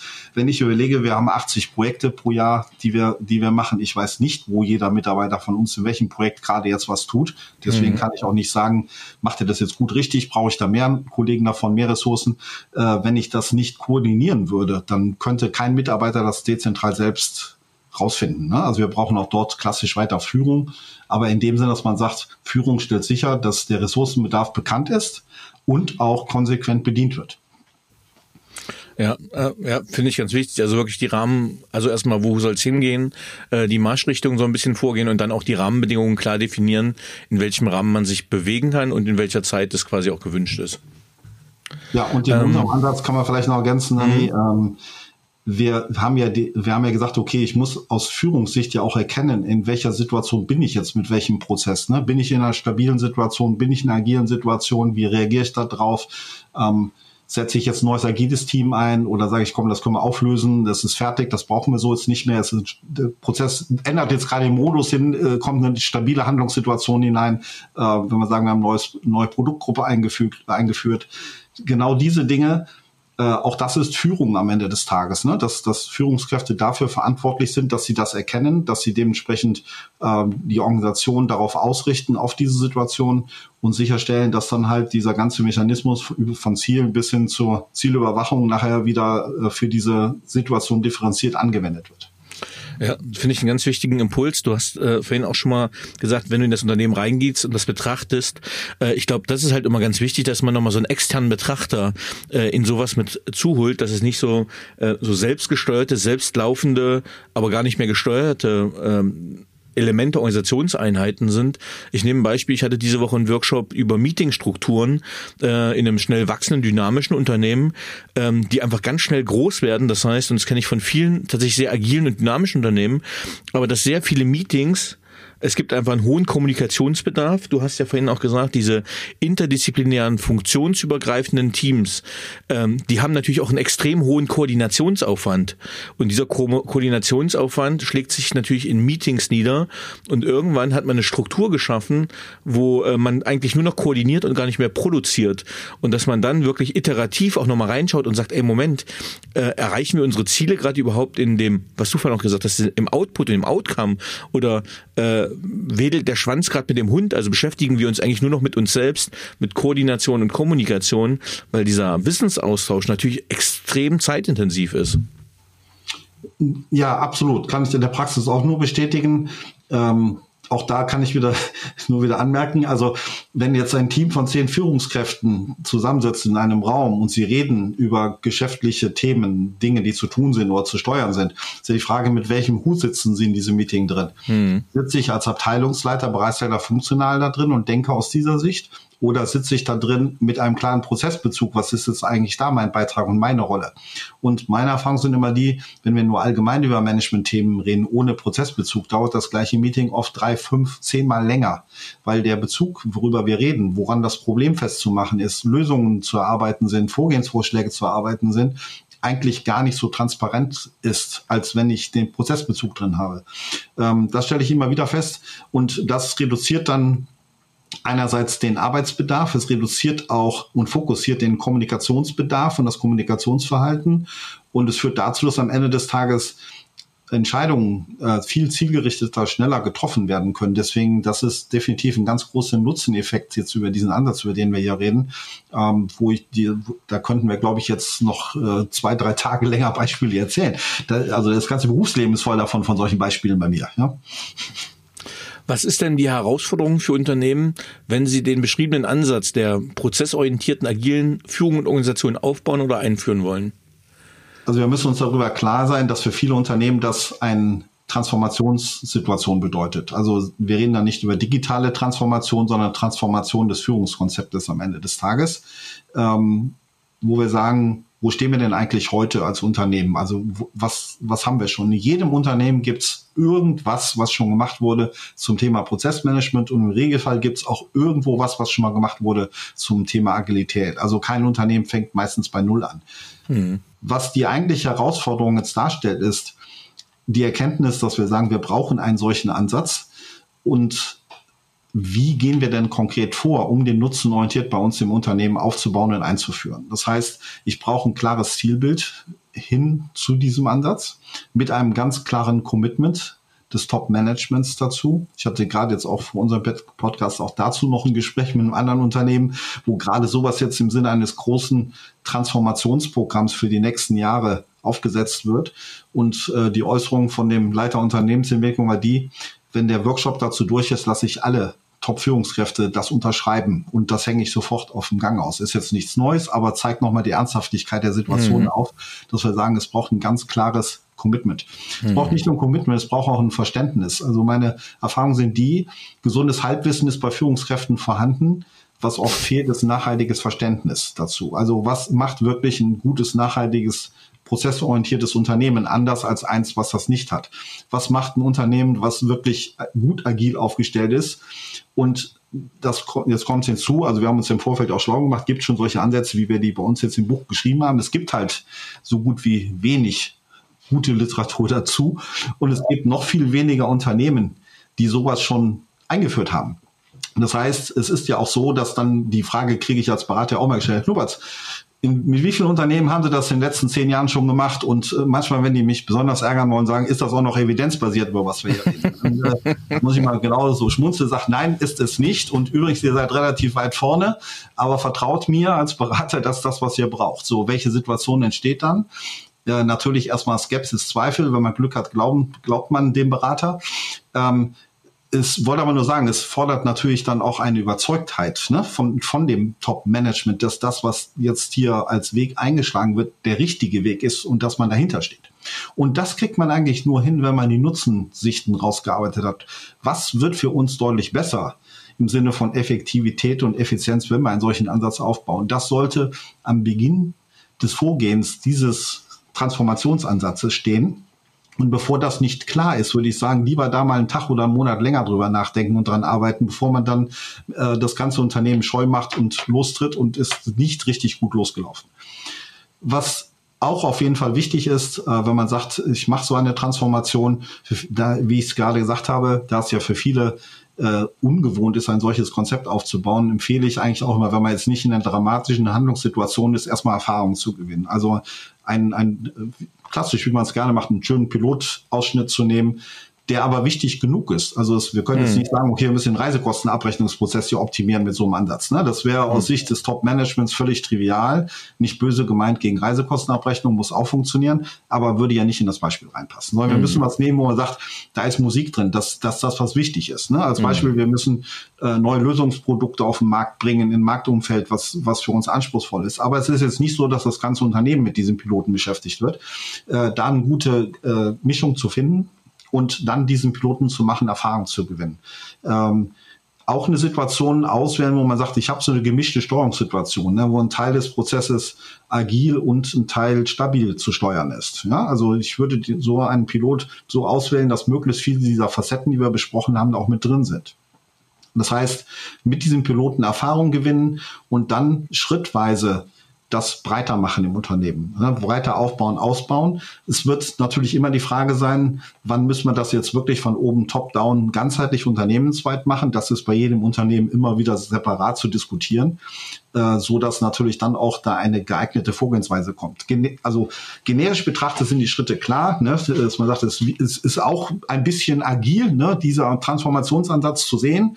Wir können davon ausgehen, dass immer da Fehler gemacht werden, neue Erkenntnisse dazukommen und wir mit iterativen Schleifen das Schritt für Schritt immer umfassender implementieren. Ne? Also auch dieser Transformationsansatz kann man fast so unter diesem Muster sehen. Aber das Ziel sollte sein, mit dem Zielbild ihn nachhaltig vollständig im Unternehmen zu implementieren mit einer ganz klaren Zielvorstellung, mit einem ganz klaren Commitment. Das sind typische Veränderungsprinzipien, die hier definitiv zum Einsatz kommen sollten. Ne? Vielleicht noch eine Sache auch zum Thema Kompetenzen. Ich würde auch jedem Unternehmen raten, wirklich positiv gemeint, massiv in Kompetenz sich zu investieren, weil das sehen wir jeden Tag immer wieder. Wir sind auch Betreiber einer Akademie, äh, auch einer der größeren Anbieter zum Thema Prozessmanagement es gibt viel zu wenig gutes Know-how im Markt zu diesem Thema drin. Mhm. Das heißt, alleine dort sich weiterzubilden und auch ein ganz klares, gutes Know-how aufbauen zu agilen Vorgehensweisen und Ansätzen und am besten natürlich zu einem solchen integrierten Ansatz. Ne? Sowas lässt sich sehr schön in die Personal- und Führungskräfteentwicklung reinbauen. Äh, ich weiß nicht, welche Konzepte ihr verwendet, Danny. Bei uns sind momentan Lernreisen sehr gefragt. Ne? Die würde ich hier auch empfehlen wollen. Ähm, ich würde ich würd gerne einfach diesen Input nochmal aufnehmen und das auch nochmal spiegeln. Ähm, ich habe ja gesagt, ich sollte das mal machen, ähm, weil ich die Kompetenz hatte. Ähm, aber mir hat das natürlich null Spaß gemacht, weil das äh, sehr, also mir hat es einfach nicht Spaß gemacht, weil ich Führungskraft war. Und ich habe dann auch versucht, natürlich das zu delegieren ähm, und die Personallage so, dass man sagt, das ist doch was Einfaches. Wir können wen, äh, ich sage mal, einen niedrig Qualifizierten dafür nehmen. Ah nee, Bull, Entschuldigung, ähm, jetzt wollte ich was sagen. Nee, Pustekuchen ähm, hat null funktioniert. Ne? Also diese Prozesse Prozesse alles niederschreiben zu lassen. Das ist genau, was du sagst. Man braucht Kompetenz dafür. Also ja, wenn man weiß, wie es geht, ist es nicht schwer. Deswegen hat es mich gelangweilt. Aber du brauchst halt wirklich mal ein Verständnis von Geschäftsprozessen, Abläufen und eine qualifizierte Weiterbildung. Und ich glaube, wenn man jemanden hat, gewissenhaft, der gewissenhaft strukturiert arbeitet, den man dahin entwickelt, ist das wirklich ein Asset für so ein Unternehmen, äh, wenn diese Prozesse dokumentiert sind, äh, festgehalten sind. Ja, und ich glaube, also gerade auch in so einem, ich sage mal, komplexeren Unternehmen, ich habe in der Medizintechnik vorher gearbeitet, äh, da ist das schon auch relevant. Was sind denn, was sind denn noch ähm, aus der Praxis äh, Erfahrungen, woran Unternehmen scheitern, wenn sie solche Ansätze aufbauen? ja, da gibt's glaube ich, eine ganze Reihe von Scheiterungsmöglichkeiten und Risiken dabei, das ist völlig klar. Also äh, eins hatte ich ja gerade schon das Thema Commitment. Also wenn ich jetzt im Top-Management, was ich zehn Top-Führungskräfte habe, wie viele davon sind denn wirklich überzeugt? Ähm, äh, ja, sechs vielleicht ja, äh, einer ein bisschen und drei arbeiten dagegen und äh, es wird nichts getan. Also das Thema Disziplin, Nachhaltigkeit bei der Vorgehensweise, auch bei Abweichlern, ist ja nicht schlimm, wenn andere anderer Meinung sind, äh, aber wollen wir das jetzt wirklich, dann ist man dabei oder auch nicht im schlimmsten Fall. Das ist einfach so, da muss man sich leider auch mal positiv gemeint von bestimmten Personen trennen, ne? diesen Ansatz einfach komplett konterkarieren.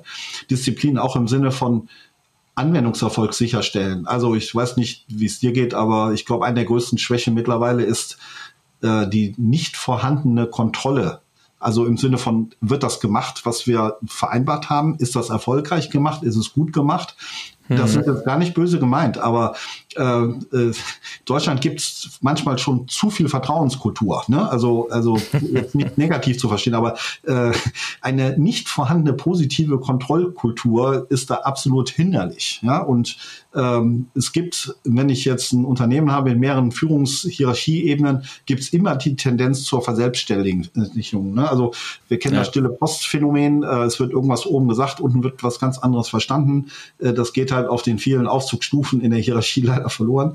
Äh, äh, bis hin zu, äh, ja, dass Leute einfach Dinge ignorieren, ausbrechen. Also Disziplin, Nachhaltigkeit, positiv schauen, dass man da ist. Ähm, Ganz kurz nur, äh, weil ich diesen Punkt, so, ich musste gerade schmunzeln, weil ich habe letzte Woche einen Workshop gemacht zum Thema Vertrauen im Unternehmen, äh, auch so im Rahmen von New Work Selbstorganisation, wo wir dann auch, auch gesagt haben, nein, es gibt auch das gute Vertrauen, ne? Also es muss schon noch äh, Kontrolle und Vertrauen müssen sich schon noch irgendwo die Waage halten, äh, weil wenn ich jemanden komplett loslasse, äh, dann ist viel halt komplett Führung und das äh, ist halt auch nicht gesund. Und das spiegelt das so ein bisschen wieder, was du sagst. Absolut, so hatte ich es auch versucht rüberzubringen. Ne? Also es ist kein Kontroll-Wahnsinnsansatz. Ne? Das äh, kennen wir auch aus Compliance-Sichten. Ne? Definieren ein paar hundert Kontrollen, damit alle Anforderungen eingehalten werden. Das meine ich damit überhaupt nicht. Ne? Also einfach nur sich drum kümmern, mhm. ganz positiv mit Mitarbeitern auch mal reden. Sag, komm, zeig mal, was du gemacht hast. Ne? Wie sieht das denn aus? Ist es wirklich fertig? Ne? Lass uns mal einen Blick drauf werfen. Ganz positiv gemeint. Ähm, ein anderer Punkt, den würde ich auch noch gerne hier nennen wollen. Also wenn man einen solchen Transformationsansatz aufbaut, heißt das ja auch, dass man wirklich die Steuerungsinstrumente darauf ausrichtet. Also was wir oft festgestellt haben, Frank und ich haben jetzt das zweite Buch zusammengeschrieben. Das erste Buch haben wir vor jetzt 18 Jahren geschrieben, das hieß Controlling von Geschäftsprozessen.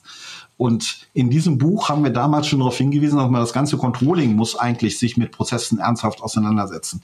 Jeder, der schon mal was mit Controlling zu tun hatte, weiß, dort wird, werden alle wesentlichen Steuerungsinstrumente des Unternehmens halt dementsprechend eingesetzt. Und diese Instrumente sind derzeit fast ausschließlich auf Funktionssichten ausgerichtet. Das heißt, wir haben ja einen Systemclash, könnte man das nennen. Das Controlling macht nicht die falschen Methoden, sie setzt sie halt anders ein, nenne ich das immer. Also Beispiel eine Deckungsbeitragsrechnung typisches Instrument des Controllings. Jetzt schaut man sich das an und fragt sich, wie wird denn jetzt so ein Produkt- oder Kundenerfolg errechnet im Sinne von Deckungsbeitrag? Dann schaut man sich das an und stellt fest, die gesamten Daten, die dort einfließen und die Werte, die zur Berechnung des Deckungsbeitrags verwendet werden, kommen aus einer funktionsorientiert gedachten Kostenstruktur. So, das ist einfach so, wie es ist. Ne? Das ist äh, selbst hin bis zur Bilanz und G&V kennen wir solche Ansätze, das ist völlig normal. Das ist halt da.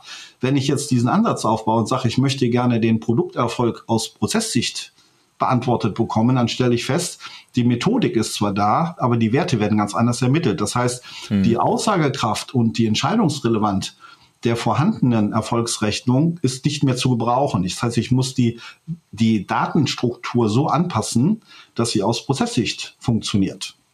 Das hat, äh, ist methodisch gar nicht so schwierig, das zu tun, weil das sind ja gar nicht unendliche Daten, sie werden nur etwas anders erhoben. Ne? Ganz einfaches praktisches Beispiel, wenn ich als Mitarbeiter meine Zeit aufschreibe, was ja mittlerweile ja sogar gesetzlich notwendig ist, dann ist ja die Frage, wofür schreibe ich meine Zeit auf? Wo buche ich sie denn drauf? Ne? Buche ich sie ganz allgemein drauf, ich bin eine Stunde im Unternehmen da? Oder sage ich, ich habe im Entwicklungsprozess gearbeitet beim Produkttest? In dem Fall könnte ich sagen, super, wunderbar, dann weiß ich, ich habe eine Stunde drauf gearbeitet, dann kann ich auch sagen, der Produkterfolg muss jetzt diese eine Stunde Prozesskosten mittragen, weil ja jemand in diesem Teilprozess mitgearbeitet hat. Ne? So, das heißt, ich habe diese Kostenstruktur dann aus Prozesssicht gedacht eine der größten Probleme beim Umsetzen solcher Ansätze ist, dass die Controlling-Instrumente nicht konsequent auch in diese Sicht weitergedacht werden, so dass nachher die Entscheidungsinformationen für die Führungskräfte nicht zur Verfügung stehen, die man bräuchte. So, und wenn ich jetzt aus Führungskraft sage, ich muss aber trotzdem entscheiden, dann nutze ich das, was da ist. Wenn ich das nutze, was da ist, was aber nicht mehr nutzt werden sollte, und das andere ist nicht da, was tun wir als Menschen denn dann? Ne? So, das heißt, wir müssen die, entsprechende Instrumente nachhaltig darauf ausrichten und nicht nur sagen, es reicht, dass der Prozess beschrieben ist. Ne, das wird, das ist Basisvoraussetzung ne, für das Ganze. Ich muss diesen Ansatz auch führbar und steuerbar machen mit den entsprechenden Instrumenten. Ja, super. Vielen Dank. Was waren denn die Erkenntnisse, die wichtigsten Erkenntnisse, die ihr beide beim Schreiben des Buches für euch abgeleitet habt? Das ist eine sehr schöne Frage. Also, äh, die, die Ursprungsidee war ja, passt das überhaupt zusammen? Mhm. Und die zentrale Erkenntnis war, das passt super gut zusammen. Ich formuliere es jetzt mal ein bisschen enthusiastisch schon fast. Äh, es ist sogar notwendig, das so zu, zusammenzudenken.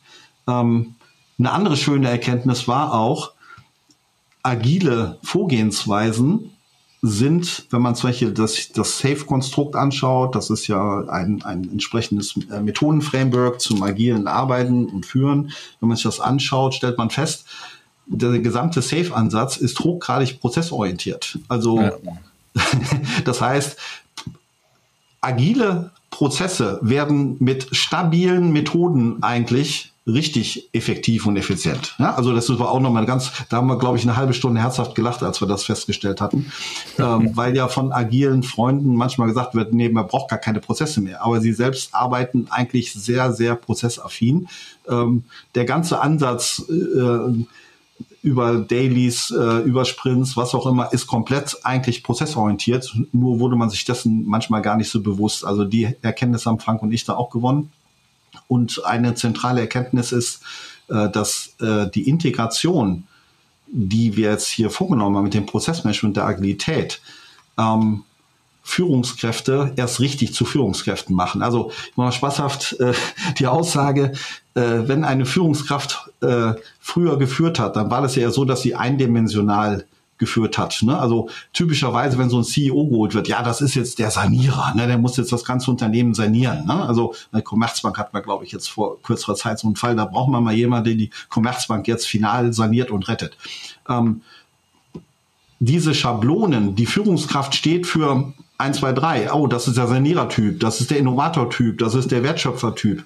Ja, klar, braucht man, braucht man, braucht man auch diese Fähigkeiten. Wir brauchen aber eigentlich jede Art von Führungsfähigkeit situativ. Ne? Das heißt, ich muss heute als Innovator agieren können, als Führungskraft. Ich muss morgen als Sanierer agieren können und übermorgen wieder als äh, kreative Führungskraft, die wieder Impulse rauszieht aus, aus irgendeiner Situation.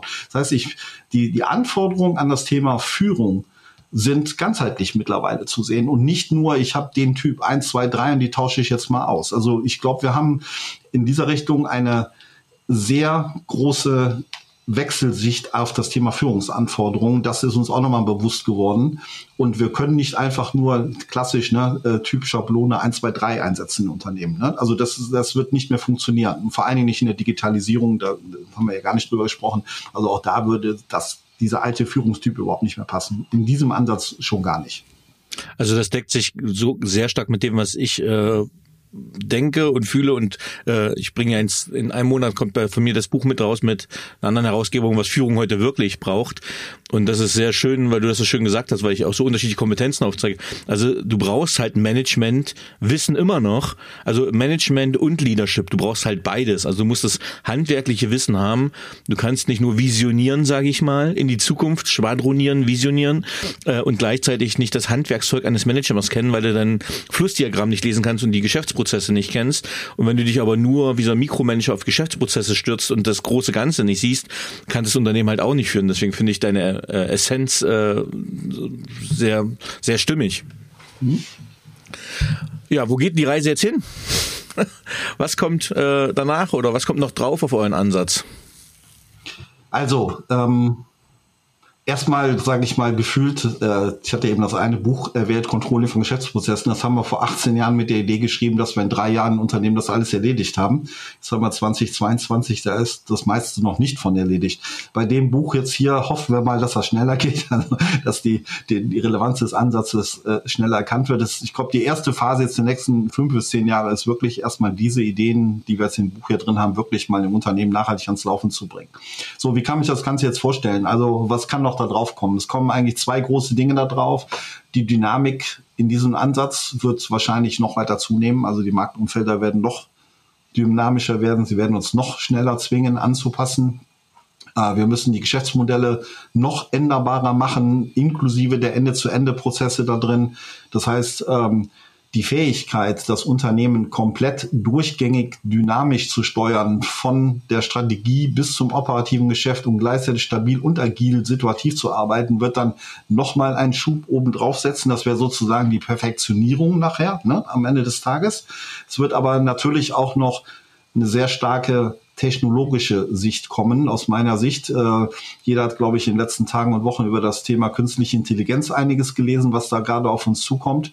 Mit dem Thema habe ich mich bis jetzt noch nicht sehr stark beschäftigt, aber man ahnt es schon, wenn man sagt, ein Chatprogramm kann gleichzeitig äh, schreiben und auch noch Dinge, wissenschaftliche Arbeiten verfassen, was ja schon durchaus normalerweise eine schöpferische Tätigkeit des Menschen und, ist. Dann könnte und Programmieren auch noch. Also, könnte, ja. könnte ein Chatprogramm ja auch meinen automatisierten Workflow bauen und den direkt fertig machen. Ich brauche gar keinen Programmierer mehr am Ende des Tages, mhm. sondern der Prozess wird direkt in ein ERP-System mit einem KI-Programm reingeschrieben und der funktioniert sofort live, also sozusagen Realtime. Ja? Also wenn man, wenn man diese Idee weiterverfolgt, was sicherlich ein Trend sein wird, weil der Nutzen, der wäre so gigantisch hoch, diese Idee wird weiterverfolgt werden und ich weiß nicht, wer da im Hintergrund schon alles dran arbeitet, aber da wird garantiert sehr viel schon dran gearbeitet. Ähm, das wird uns natürlich dann nochmal fordern, weil das nämlich heißt, die Dynamik am Markt wird durch eine interne Dynamik KI gestützt natürlich dann wieder hoffentlich mindestens mal teilkompensiert. Ne? Das heißt jetzt nicht, dass der Mensch dann raus ist. Also wir werden immer Menschen brauchen, die mitdenken. Ich glaube auch nicht, dass KI äh, äh, nachher so kreativ sein kann, dass ein komplett neues Geschäftsmodell entwickelt werden kann mit finalen Ende-zu-Ende-Prozessen, wenn man diese Idee mal aufgreifen würde. Aber es wird einen ganz deutlichen Sprung in diese Richtung geben, der wahrscheinlich viel schneller kommt, als wir vorher alle erwartet haben. Und ich persönlich habe mir auch vorgenommen, mich mit diesem Thema äh, ab der zweiten Jahreshälfte auseinanderzusetzen. In der ersten muss ich noch ein anderes Buch schreiben. Prozessmenschen für Dummies kommt dieses Jahr noch als dritte Auflage. Ähm, Wiley Verlag dann, oder? Äh, Wiley Verlag, genau, richtig. Ja, genau. Hm. genau. Mhm. Das ist, steht jetzt noch mal als erstes Projekt an.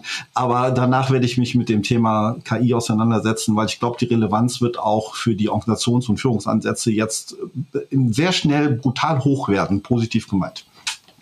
Du kannst dein Buch ja von ChatGPT gleich schreiben lassen. Nein, das macht keinen Spaß. okay. Ähm, wenn wir jetzt unseren ganzen äh, fast eine Stunde Talk schon ähm, zusammenfassen, äh, jetzt Herausforderung, kurz gefasst. Wie führe ich erfolgreich ambidextrisch ein Unternehmen? Ja, offen für Veränderung, konsequent sein beim Erkennen der Veränderung, konsequent sein beim Entscheiden der Handlungssituation, Anpassen der entsprechenden Prozesse und Organisationssichten mit den Zielsetzungen darauf, so dass ich gleichzeitig, das ist ja genau die Kernherausforderung, effektiv und auch Effizienz bin. Und ähm, das wollte ich auch nochmal sagen im Sinne von zusammengefasst. Also Effektivität sind, ist nicht nur der Explorationsteil, sondern auch der äh, Exploitationsteil, auch der muss Kundenanforderungen sprechen und äh, dementsprechend effektiv zu steuern sein, so dass nachher am Ende des Tages das Unternehmen ja dynamisch, agil, prozessorientiert Kundenanforderungen erfüllt und erfolgreich im Markt ist. Super. Äh, so, Tilo, jetzt hätte ich noch ein paar persönliche Fragen. Und zwar, die erste hast du schon äh, beantwortet, aber vielleicht gehen wir es nochmal kürzer hin. Äh, was braucht Führung heute deiner Meinung nach wirklich? Unternehmerisches Denken, ganz wichtig, egal auf in welcher Rolle. Also ich kann Vorstandschef sein, ich kann Mitarbeiter sein, unternehmerisch denken, ähm, Freiraum geben für den Weiterentwicklung auf jeden Fall. Ähm, sehr stark auch die Art und Weise, wie wir denken. Also wir brauchen ganz klares konzeptionelles, prozessorientiertes Denken, Denken in Zusammenhängen und nicht nur mal denken, dass alles komplex ist, nur weil ich es gerade nicht verstehe. Manche Sachen sind wirklich auch nur einfach kompliziert, weil das Wort komplex wird viel zu inflationär benutzt. Mhm. Ähm, Mut zur Entscheidungsfähigkeit unter Unsicherheit, ganz wichtiges Thema. Also wie viele Führungskräfte um das Ei rumlaufen, statt das Ei endlich zu essen. Ne, da können wir, glaube ich, auch hier noch eine Stunde reden. Äh, Unsicherheit ist da. Ja, also wir kommen ja, jeder, der als Unternehmer arbeitet, weiß das. Wir leben ständig unter Unsicherheit und dann keine Entscheidung zu treffen, ist wirklich fatal. Und das hatte ich eben auch schon gesagt, konsequentes Umsetzen von Dingen, die wir entschieden haben und noch sicherstellen, dass wir das geschafft haben, was wir erreichen wollten. Wenn wir das nicht geschafft haben wollen, was wir erreichen, dann heißt das wieder vorne anfangen, unternehmerisch denken, Freiraum geben für neue Entwicklungen, ne, konzeptionell ne, und so weiter und so fort. Also es ist ja auch in dem Sinne ein Führungskreislauf äh, im Sinne von, wie führe ich heute wirklich richtig gut. Mhm. Auf welche berufliche Leistung bist du besonders stolz? Ja, auch eine sehr gute Frage. Also sind viele Dinge als Berater, kann man ja nicht immer alles verantwortlich alleine umsetzen. Ne? Das ist ja Frage der Rolle. Aber wenn ich überlege, wo man mitarbeitet, was man tut, ähm, also mir fällt ein Beispiel ein, das ist auch schon ein paar Jahre her, mal bei einem Maschinenbauunternehmen. Ähm, da ging es mal darum zu verstehen, was braucht der Kunde für ein Angebot, wenn er denn eine ganze Anlage angeboten bekommt. Und dann haben wir herausgefunden, mit meiner methodischen Mitwirkung dort, dass es insgesamt 3000 technische Informationen brauchte, für, um eine Anlage komplett durchzudeklinieren, mit irgendwelchen Kennzahlen und Maßgaben dieser technischen Parameter, von denen ich noch nie was gehört hatte. Ich habe wirklich ein halbes Jahr gebraucht, um das alles durchzudeklinieren. Diese Arbeit hatten aber 50 Jahre lang Heerscharen von Ingenieuren und Produktentwicklern noch nie gemacht. Ich habe das in einem halben Jahr gemacht. Ich habe das damals noch in der Excel-Tabelle komplett modular angelegt. Und das Ergebnis war, vorher dauerte es ungefähr drei bis vier Monate, bis so ein Anlagenangebot erstellt war. Nachdem man das dann gemacht hatte, ging das gleiche Angebot in zwei Wochen aus dem Haus raus. Oh, Der zweite Effekt hinten dran war, äh, in dem gleichen Unternehmen, die hatten immer eine riesengroße Abnahmemengeliste weil die Anforderungen mit dem Kunden jetzt viel, viel besser gemeinsam abgeklärt worden sind, ist diese Mengeliste komplett kleiner geworden im Vergleich zu früher, führte dazu, dass viel weniger Penalzahlungen äh, nutzbar oder strafbar da waren, ne? dass also der gesamte Unternehmenserfolg sich nachhaltig erhöht hat, nur in Anführungszeichen, weil ich ein halbes Jahr lang 3000 technische Parameter endlich mal strukturiert hatte, durchdekliniert hatte. Natürlich prozessorientiert, ist völlig klar, darüber selbstredend, aber äh, so, dass das dieser Effekt nach eintritt. Da bin ich wirklich ein bisschen stolz darauf, weil nicht jeden Tag hat man natürlich so einen, also einen direkten Wirkungseffekt dieser Art, ne? sichtbar vor. Super. Welche Fähigkeit bzw. Fertigkeit möchtest du gerne haben, die du noch nicht hast? Ja, gar nichts haben wir ja nichts. Meistens ist ja immer irgendwas da. Die Frage ist äh, im Sinne von breiter, ausbauend, besser, schöner machen. Ähm, äh, also ich glaube, wenn, wenn, wenn ich wünschen dürfte, dann würde ich gerne noch ein ganzes Stück empathischer werden. Ne? Also der Beratertyp hat ja manchmal den Hang zur Rationalität. Ähm, und noch ein Stück weit empathischer zu werden, wäre, glaube ich, sehr hilfreich. Ja. Mhm. Welche drei Bücher haben dich am meisten beeindruckt oder beeinflusst? Ja, Bücher. Ich habe eine ganze Bibliothek hinter mir. Ähm, also ein Buch, was mir spontan einfällt, äh, da habe ich lange drüber nachgedacht, äh, von Fredmut Malik, Führen, Leisten, Leben. Ja, wo er wichtige Dinge, wie soll ein Unternehmen gut geführt werden, äh, auf den Punkt bringt Bei Malik ist es ja so, dass er sonst sehr intellektuelle Bücher schreibt. Äh, von, äh, von der Grundausrichtung her, das Buch war hervorragend praxisorientiert geschrieben, so dass man wirklich auch die, die Kernbotschaften sehr gut rausziehen konnte. Was mich immer auch angeht, ist das Thema Strategiemanagement. Wie kann ich Unternehmen strategisch erfolgreich führen und steuern? Und äh, da war einer meiner besten Inputgeber Henry Minzberg. Äh, der hat ein sehr schönes Buch geschrieben, das heißt Strategy Safari wo verschiedene strategische Ansätze beleuchtet werden, wo man sagt, okay, Strategien können natürlich eher aus Unternehmen sich planerisch entwickelt werden, sie können aber auch einfach ähm, wachsend entwickelt werden, im Sinne von angewandt entwickelt werden und sagen, ja, das ist, ist die Vorgehensstrategie gewesen, die wir im Nachhinein festgestellt haben. Und das hat er sehr schön, diese verschiedenen Ansätze dort aufgezeigt. Ja, und das dritte Buch, das dann persönlich ist die Bibel, die mich sehr stark prägt. Jeden Tag immer wieder. Spannend. Was waren die drei einflussreichsten Erkenntnisse, die deine berufliche Entwicklung bestimmten?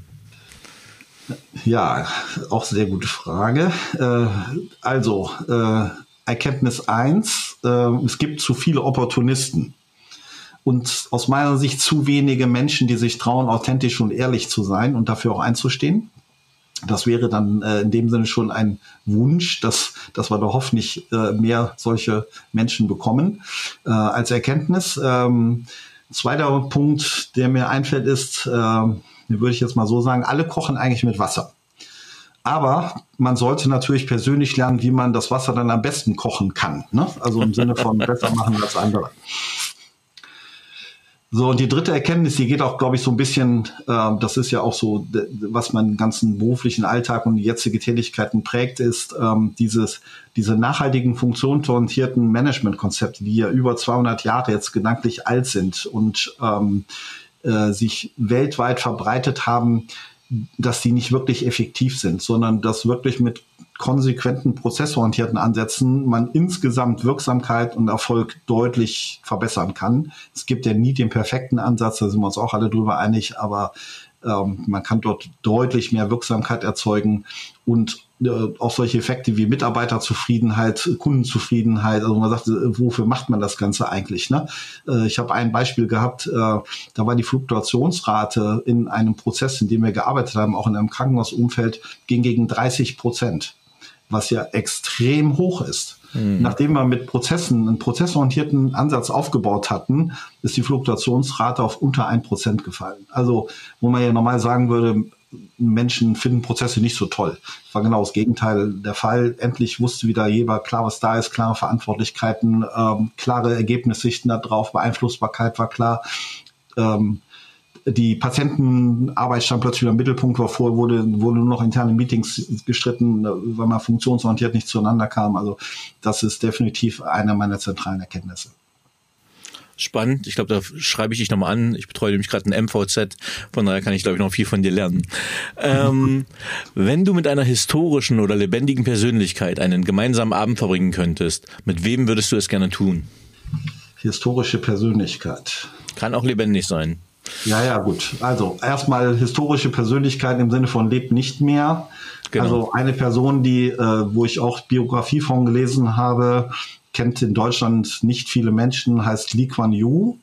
Lee Kuan Yew war der Staatsgründer Singapurs, der das geschafft hat, in 50 Jahren Singapur vom Bangladesch-Niveau vor die Schweiz zu bringen.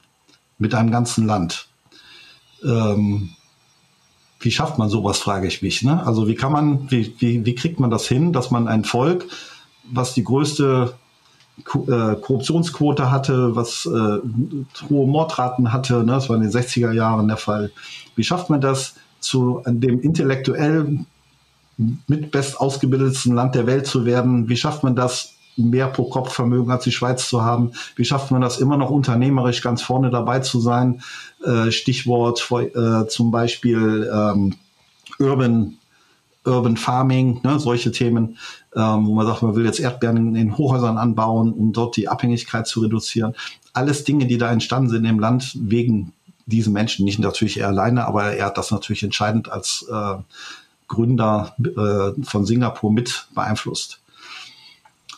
Ja, und ein anderes Beispiel, was mir auch mal einfällt, Thema Opportunisten, das hatte ich eben gerade schon gesagt. Äh, ich würde auch gerne mal mit Herren wie Thomas Bach oder Gianno Infantino zusammen Abendessen gehen und sie mal eigentlich mal fragen wollen, wie man denn die Ideale, die mit dem Sport zusammenhängen, so opportunistisch vergessen kann, wie sie das immer wieder in der Öffentlichkeit tun. Ne? Das ärgert einen persönlich schon sehr. Führungskräfte sollten. Wir reden hier gerade von der FIFA, ne? Das ist die ja, FIFA. Genau. Ja, ja, genau. Also äh, FIFA und äh, olympischer Chef ne, von, vom IOC, also solche Menschen, ich, also, ich weiß nicht, wie es dir geht, aber komplett opportunistisch, ähm, dafür habe ich ganz Egoistisch, wenig übrig. Ja. Ne? ja. Wenn du dein jugendliches Ich treffen würdest, was würdest du ihm raten? Auch eine sehr schöne Frage. Was würde ich mir selbst raten? 30 Jahre früher. Also früher war ich der Mensch, der gerne mit Vollgas nach vorne gelaufen ist und dann sieht man meistens die Wand nicht mehr, auf die man zurast. Ähm, mittlerweile, wenn man älter wird, ich bin jetzt auch Ende 50, dann merkt man, ähm, äh, das Geheimnis ist ja nicht, keine Energie einzusetzen, sondern sie zum richtigen Moment in der richtigen Dosierung einzusetzen. Und äh, dieses Wissen hätte mich gefreut, wenn ich das schon viel früher gehabt hätte. Dann hätte man viele Dinge im Leben anders erreichen können, äh, wo man dann sagt, Mensch, ne, da hast du viel zu viel Energie an der falschen Stelle eingesetzt, viel weniger jetzt getan und hättest vielleicht dann einen Durchbrucherfolg gehabt, auch mit viel weniger Einsatz. Ne? Ähm, so, das ist äh, was, wo man sagt, da ärgert man sich manchmal im Nachhinein ein bisschen darüber, aber das ist halt die Lebensweisheit. Äh, aber das wäre sehr hilfreich gewesen, ganz praktisch. Ne? Ähm, anderes Thema ist natürlich die Frage, ähm, welche Dinge tut man, wie konsequent tut man sie wirklich. Und äh, ich bin ein Mensch, der viele Ideen hat und der sich manchmal ein bisschen droht zu verzetteln. Äh, mittlerweile, je älter man wird, auch das besser, aber äh, das würde ich mir auch früher geraten haben wollen, das anders zu machen. Mhm. Hast du ein Lebensmotto und wenn ja, wie lautet es? Ja, mein typisches Lebensmotto war normalerweise Carpe Diem, äh, im Sinne von die Zeit nutzen, die man hat äh, und ähm, positiv gemeint, also äh, aber auch natürlich, dass man sagt, man braucht so Ruhephasen, Urlaubsphasen zwischendurch, ne? aber die Zeit, die man hat, sinnvoll und wertvoll nutzen. Ähm, ja, Thilo, vielen lieben Dank für dieses energetische, gehaltvolle und dynamische Gespräch zum Thema Prozessmanagement und Agilität. Vielen Dank, dass du Gast im Paperwings Podcast warst. Ja, danke, Danny. Hat sehr viel Spaß gemacht. Tschüss. Ja, tschüss.